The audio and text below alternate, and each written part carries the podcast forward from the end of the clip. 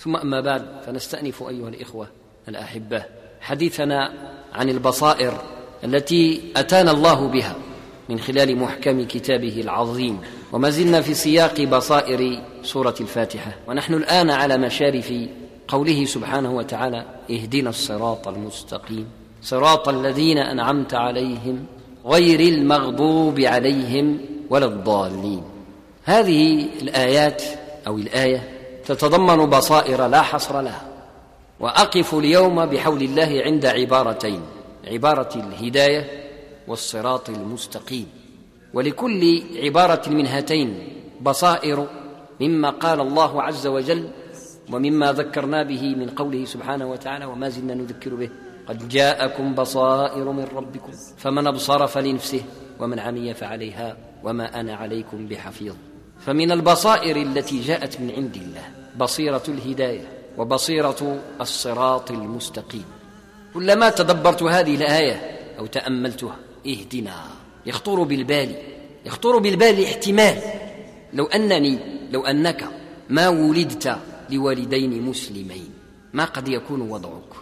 الايماني والانتماء الحضاري لم يكن ممكنا في قدر الله عز وجل وأمره وهو الذي يفعل ما يشاء ويختار أن ينبتك هناك في بلاد الكفار. ابنا لكافرين. بلى. فمن نعمته سبحانه وتعالى ومنته أن جعلك ابنا لمسلمين. وكل مولود يولد على الفطرة فأبواه يهودانه أو ينصرانه أو يمجسانه. اذا تكون المسافة بينك وبين الحق ما بين السماء والأرض. وإنه لعجيب أمر الذي يقطع تلك المسافة الهائلة التي تفصل بين أوروبا مثلا والعالم الإسلامي. ليست المسافة الجغرافية. لا ابدا. ولكنها المسافة الإيمانية والاعتقادية. فرق ما بين أوروبا والعالم الإسلامي هو يقدر بالزمن أربعة عشر قرنا وزيادة. هذا هو الفرق. يعني تاريخ الإسلام كله. أربعة عشر قرنا وزيادة هو فرق ما بين أوروبا والعالم الإسلامي. ما بين الكفر والهدى.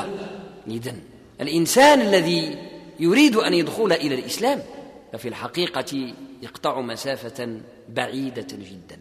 وبمعنى آخر فربما قطع مسافة أبعد من ذلك من الناحية الزمانية والثقافية. تقدر بأكثر من عشرين قرنا بالنسبة للمسيحي الذي يعني تخلصه من النصرانية يعني هو تخلص من أزيد من عشرين قرنا من الثقافة غير الإسلامية. صعيب جدا. إلا من أخذ الله بيده. وحينما يقدر الله له الهداية فيهتدي يجد عائقا كبيرا جدا. هو عائق البيئة والثقافة واللغة. عائق كبير. حينما يأتي يحاول الإنصات إلى شيء من كلمات الله فلا يستطيع أن يصل إلى شيء. وهو مسلم. هذا أسلم. انتهى أمره من الناحية العقلية.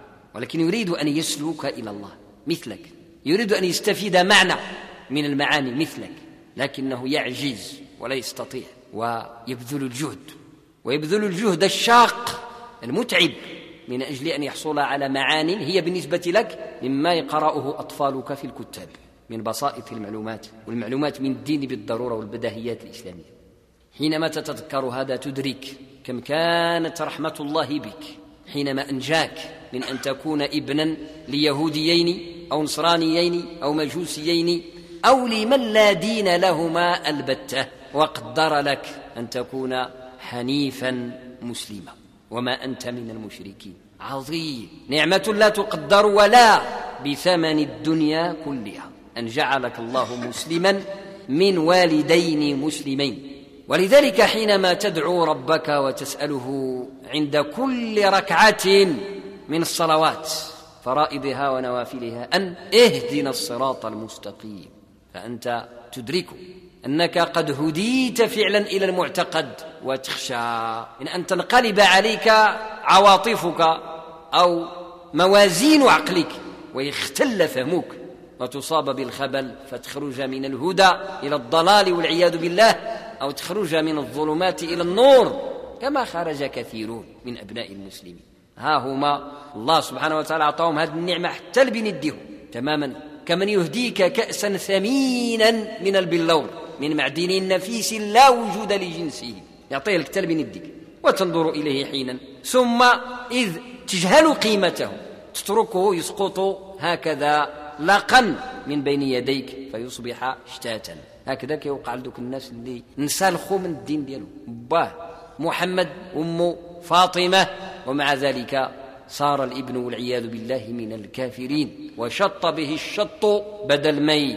الله عز وجل أعطاه مكسب ديال 14 قرن ولا خاسر أزيد من 20 قرن حينما تنصر أو تمجس أو صار بلا دين أصلا. وهذا مع الأسف في الأمة اليوم ظاهرة حادثة موجودة. فيا لها من خسارة حينما يخسر الإنسان دينه خسارة كبيرة. خسارة لا لا قياس لها ما توزن ما تعبر حينما يخسر الإنسان دينه. ولذلك فالمؤمن لا يزال حينما يعرف قيمة ما هدي له يدعو ربه صباح مساء أن اهدنا الصراط المستقيم اهدنا الصراط المستقيم. كأنه ما صدق كأنه ما صدق من شدة ما عرف من الحق. أنه قد هدي إلى الحق. ولذلك فلا يزال يدعو اهدنا الصراط المستقيم اهدنا الصراط المستقيم. خشية أن ينفلت منه ذلك الحق أو ينفلت هو من نور الحق فيكون من الخاسرين والعياذ بالله. هذا معنى أول. وبصيرة أولى. نعود إلى بصائر أخرى من الهداية إن شاء الله. الصراط المستقيم الذي حدث الله عنه في القرآن الكريم في غير ما آية وحدث عنه الرسول عليه الصلاة والسلام في غير ما حديث. صراط صراط مستقيم. هذه العبارة الأصل ديالها بالسين ماشي بالصاد. صحيح؟ كتكتب في المصحف بالصاد. هكذا مكتوبة في المصحف الصراط بالصاد. ولكن الأصل ديالها العربي بالسين الصراط. وكاينة قراءة كتقراها بالسيرات بالسين وأيضا بالجمع بين الصاد والسين وهو نوع من الإشمام بين الحروف. طيب ما عندنا غرض الأصل. إحنا خصنا الأصل اللغوي. الصراط بالسين هو الطريق الطويل المستقيم. قد والأصل ديال الاستعمال هو السرط اللي كنستعمله اليوم بالدارجة وهو عربي فصيح. من العربية القديمة. سارط سارط يسرط كفهم يفهم. هذا الميزان ديال العرب.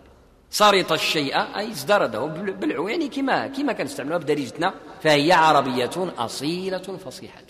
واش دخل الماكلة والطريق؟ كتسرط شوية ولا الطريق؟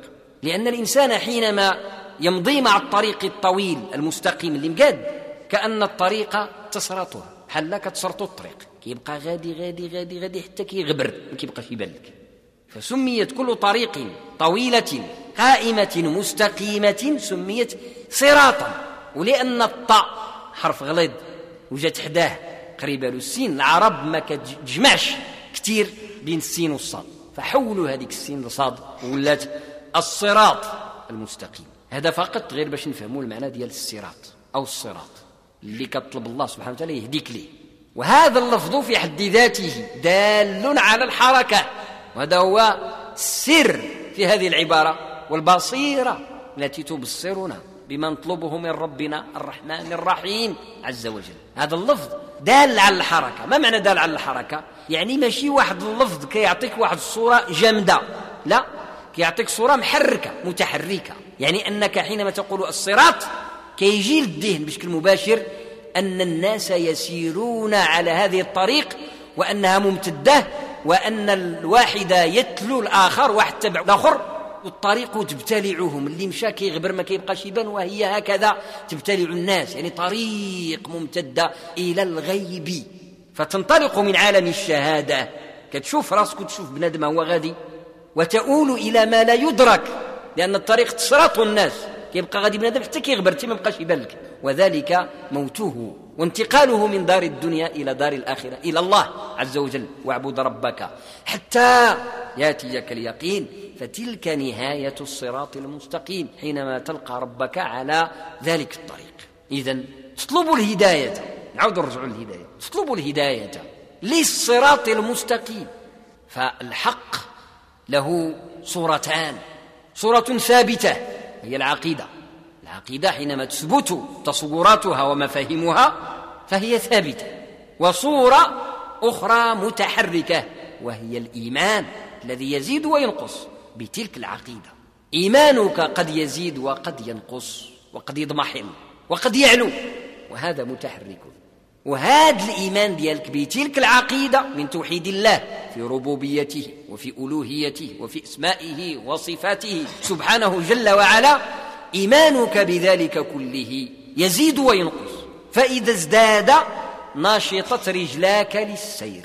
أنت راك غادي تبحث على واحد الكنز بعيد في واحد الجبل. لما كيقوى الإيمان ديالك بداك الكنز بأنه غادي تلقاه كتولي تنشط مزيان. وما تحس براسك. حتى كتلقى رجليك ولاو يخدموا ولات الخطوات والمشية مزيانة.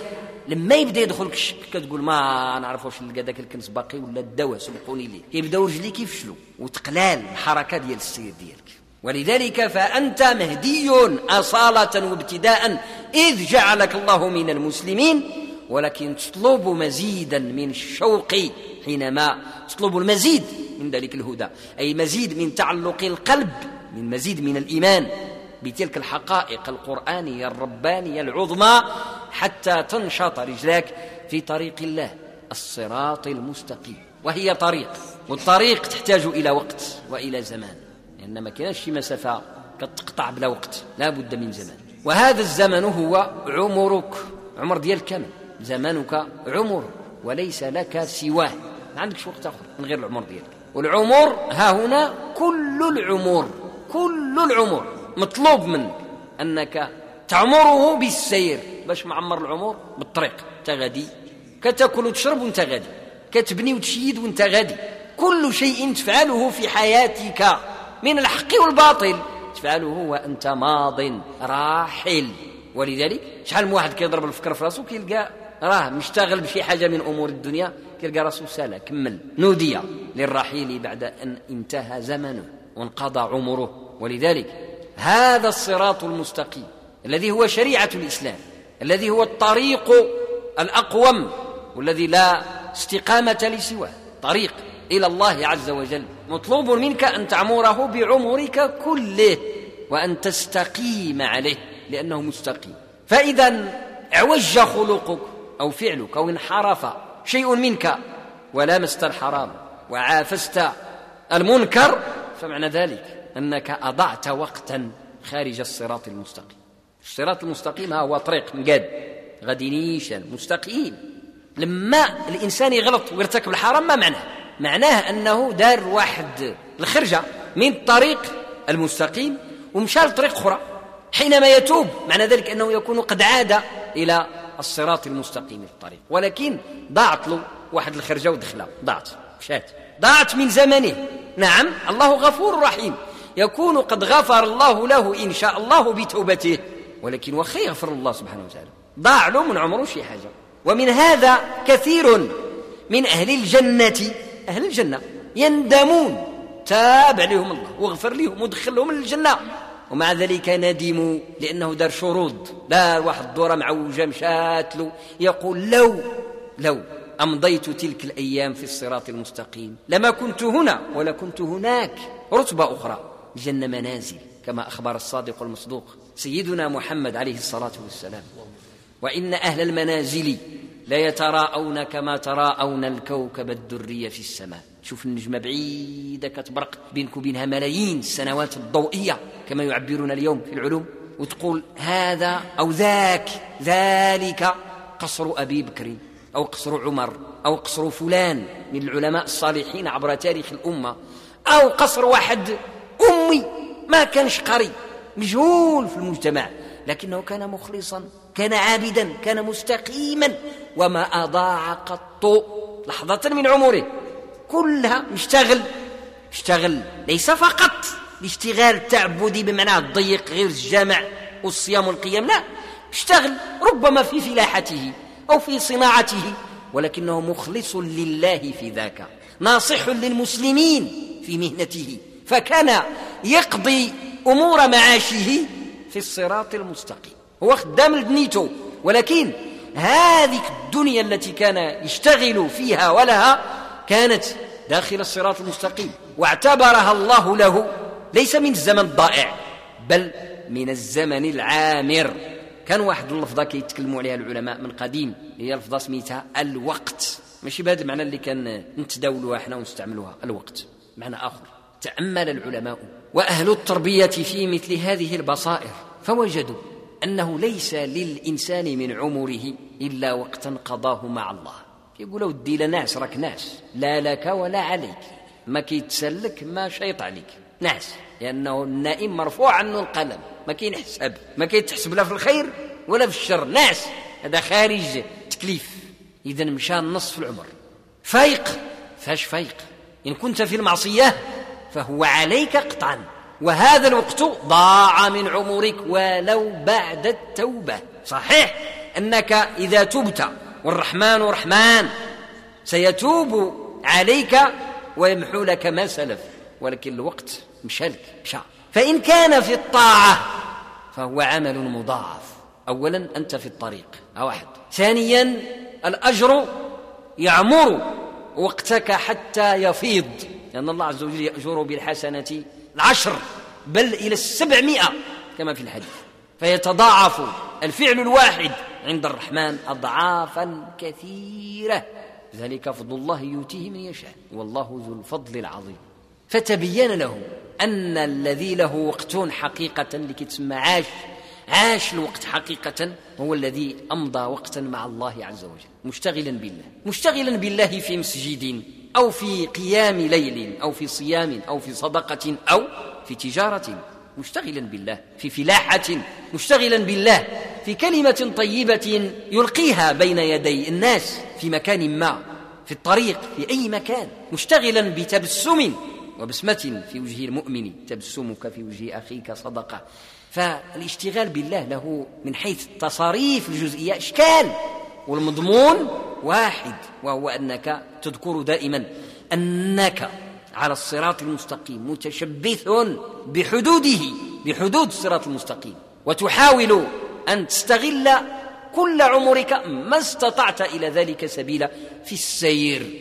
غادي غادي.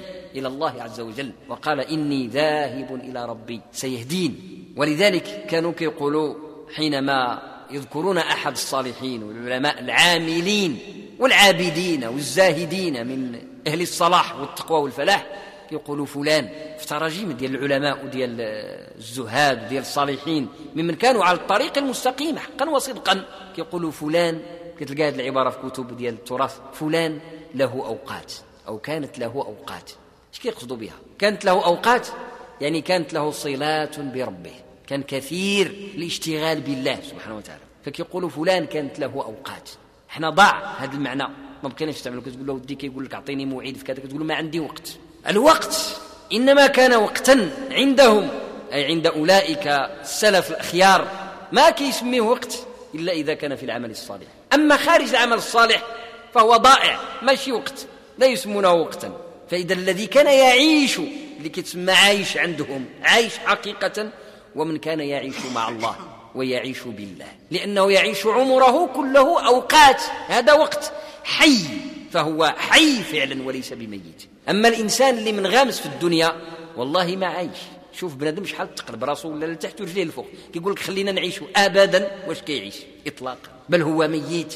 هذا هو الموت وإلا فلا وإنما الذي يعيش حقا الذي يعيش لحظات مع الله عز وجل بل يعيش عمره وأغلب أوقاته مع ربه حيا. لأن الحياة ما هي؟ الحياة مصدرها من الحي سبحانه وتعالى هو المحيي ولا يمكن ابدا أن يستفيد شخص حياة من غير الحي سبحانه وتعالى أي من غير الله. والله عز وجل إذ يفيض بالحياة على خلقه فإنما يفيض عليهم بالخير وبالصلاح وبالتقوى وبالفلاح. ولذلك الشرير من الناس لا حياة له لا يعيش وليس له حياة بل هو ميت. إنك لا تسمع الموتى موتى موتى القلوب.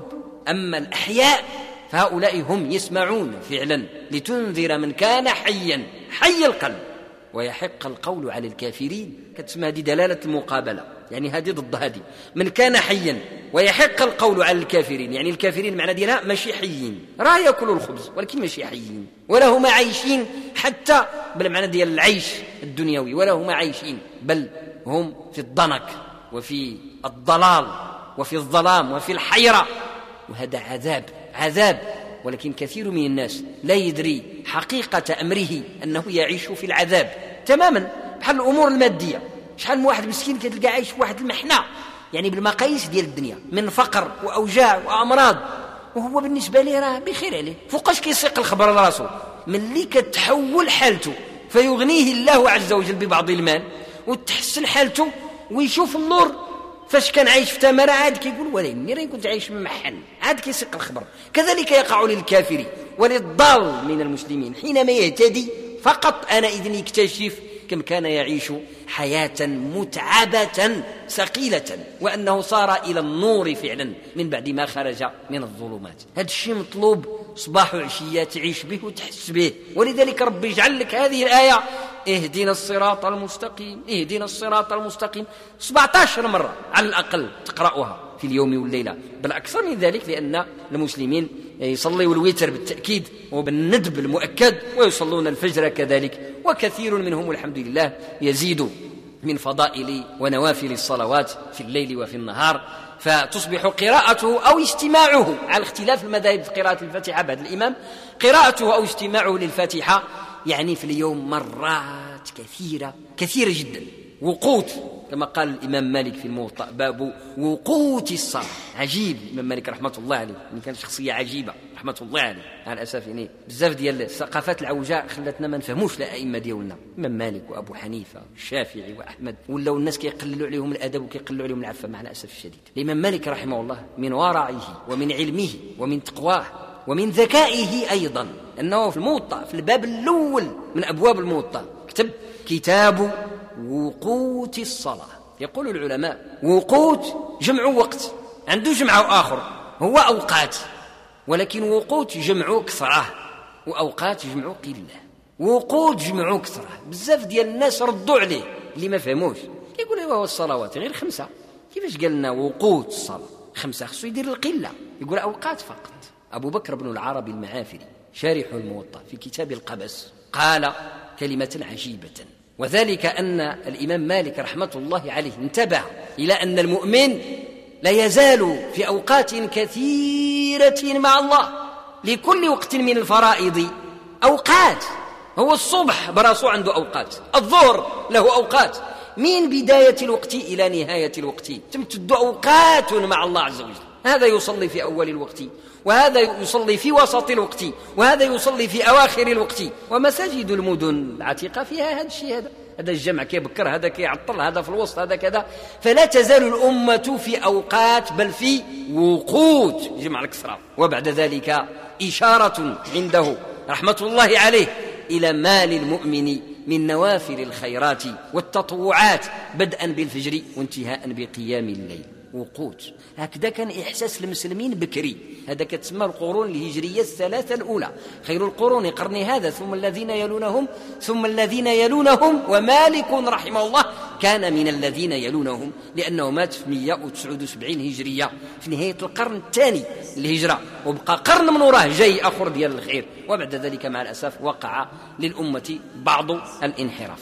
طيب إذا المؤمن حينما يطلب ربه ويدعوه مترجيا خاشعا بين يديه عبر وقوت وقوت هذه وليس أوقات فحسب اهدنا الصراط المستقيم فهو لا يزال يلهج بهذا المعنى متشبثا به ويخشى أن يضيع منه هذا المعنى. لا يذكر ذلك ولا ينتبه إلى هذا إلا من أدرك أن إسلامه كنز كنز. وأن عمره كنز أيضا.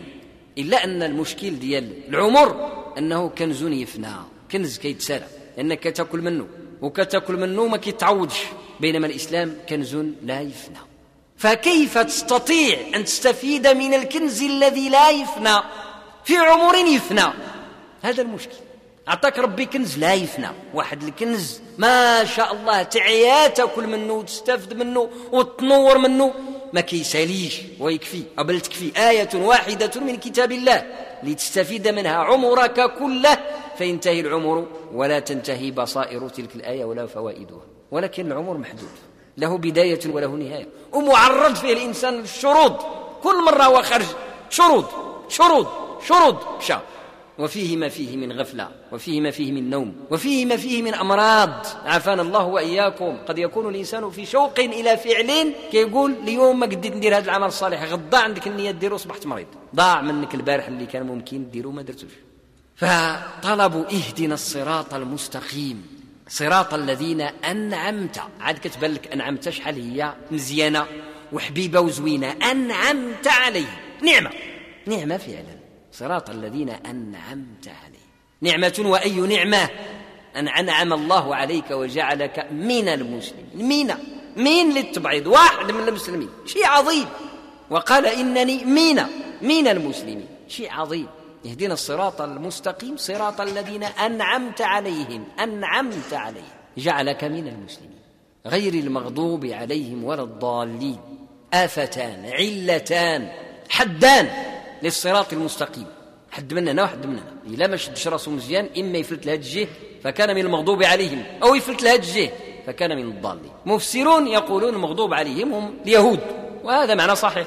والضالون هم النصارى وهذا معنى صحيح أيضا. ولكن أنت ما راكش من اليهود وما راكش من النصارى. فكيف تذكر ذلك في دعائك؟ الله أعطاه لك باش تقرأه لأن العبرة بالمعنى العبرة بالمعنى. قد يكون المسلم مسلما لا يهوديا ولا نصرانيا. فيغضب الله عليه. نعوذ بالله من غضب الله. ويولي هو واليهود في درجة واحدة. وقد يكون المسلم مسلما لا هو من اليهود ولا النصارى. فيضل ضلالا بعيدا. إذا العبرة قلنا بعموم اللفظ لا بخصوص السبب كما قال العلماء. فاللفظ من حيث دلالته غضب الله. نعوذ بالله من غضبه. إنما يقع على المسلم أو على الإنسان كيف ما كان مسلم ولا مش مسلم. حينما يعلن التمرد على الله. إعلان كما صنعت اليهود. اليهود داروا إشهار لما الإشهار؟ إشهار الكفر. أشهروا كفرهم.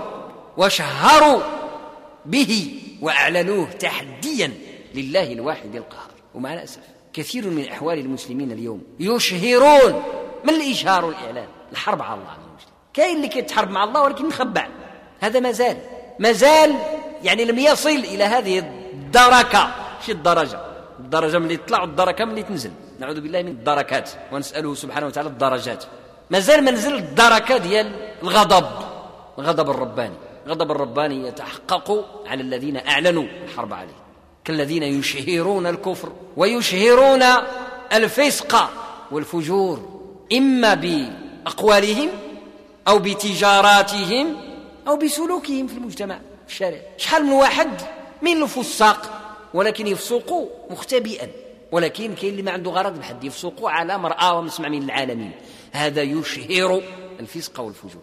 إن الذين يحبون أن تشيع الفاحشة في الذين آمنوا لهم عذاب أليم. إشهار الفاحشة. هذا إعلان يؤدي إلى غضب الله عز وجل. كن ما كنت مسلم ولا ماشي مسلم ما كيبقاش هنا هذا الاعتبار. نعوذ بالله لأن الإنسان يصل إلى درجة من التحدي أنه ما بقى خايف ما بقى حشمان. والنبي عليه الصلاة والسلام قال في الحديث الصحيح الثابت مما أدرك الناس من كلام النبوة الأولى. إذا لم تستحي فاصنع ما شئت. قال العلماء قوله فاصنع ما شئت أمر يفيد التهديد والوعيد. يعني دير اللي بغيت حسب وجهي يفيد التهديد والوعيد لأن الإنسان الذي فقد الحياء فهو معرض لأي خصلة من خصال الفساد. هذاك ما تسنى منه غير البلا من اللي ما يبقاش فيه الحياء هذاك الخطر براسه. والشر بعينه. تمثل الشر فيه تمثلا كاملا. نسأل الله العافية. ولذلك القيمة ديال الحياة واحد القيمة والله ما لها من ثمن. كيجوني بعض الشباب كيقول لي بغيت نتزوج. كنصحو بوحدة كنقول له دي بنت فيها الحياة. ماشي تقول لي واش لابسة الخرقة ولا ما لابساش الخرقة فيها الحياة. راها لابسة الخرقة وتطرطق عينيها فيك. ها؟ لا تصلح لك. بالمعقول. الحياء قيمة رفيعة. يفقدها مجتمعنا شيئا فشيئا مع الأسف الشديد. حياء فإن الحياء لا يأتي إلا بخير. سيدنا النبي صلى الله عليه وسلم دايز. لقى واحد الصحابي كينصح بين قوسين واحد آخر. لقاه كيحشم بزاف. قال له إيوا نقص من هذه اللحيه قال له دعه. سمعوا النبي صلى الله عليه وسلم كيقول له نقص من هذه اللحيه بزاف. قال له دعه. خلي عليك الرجل. فإن الحياء لا يأتي إلا بخير. في الحياء علاش تحيد له تنقص له من اللحية سيدي؟ خلي له اللحية ديالو. المصيبة هو اللي ما عنده حياء ولذلك قلة الحياء تقود فعلا إلى إعلان الفجور. فجور يفجر الإنسان. وسماه الله عز وجل الفجور لأنه كيدير صوت انفجار. تسمى الفجور فجور في العربية. الفسق الفسق فسق والفجور فجور. الفسق الفسق هو الخروج على الطريق. فسق أي مال وزاغ.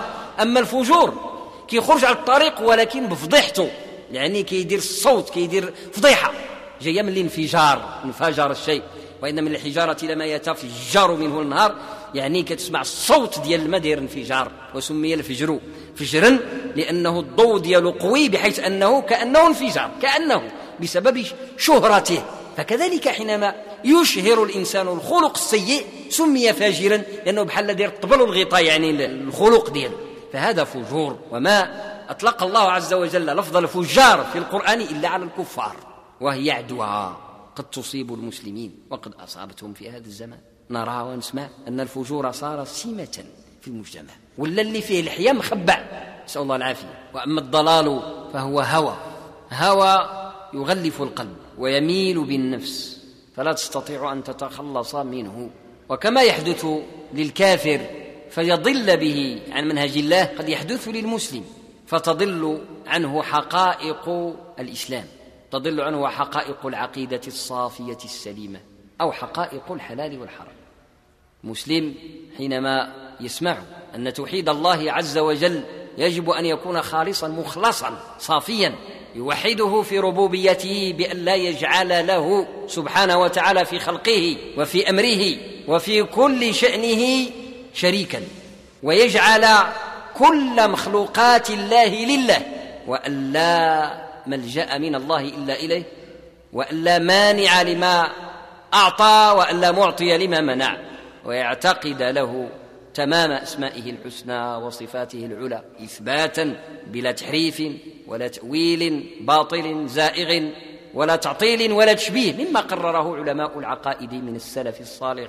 هذه عقيدتنا التي نموت عليها ونحيا عليها إن شاء الله. ويعتقد بأنه الله الذي لا إله إلا هو أي يوحده في ألوهيته فلا يقدم من الأعمال التعبدية شيئا لغيره اخلاصا له وحده سبحانه وتعالى ويتبع سنة المصطفى عقيدة الاتباع أو توحيد الاتباع. سنة المصطفى عليه الصلاة والسلام في توقيع أعمال الشريعة والدين وكل الإسلام. حينما يستقيم للمؤمن هذا فقد آمن من الضلال وحينما تفتنه الأهواء. فيحب فلانا أو علانا حبا ينافس حب الله عز وجل. رغبا ورهبا. كيولي شنو الحب اللي كيكون منافس لله؟ هذا شرك. لما كتولي متعلق بفلان لأنك تعتقد بأن تعلقك به غادي يوصلك. لمنصب من المال أو بيع أو كذا أو كذا. هذا التعلق شرك.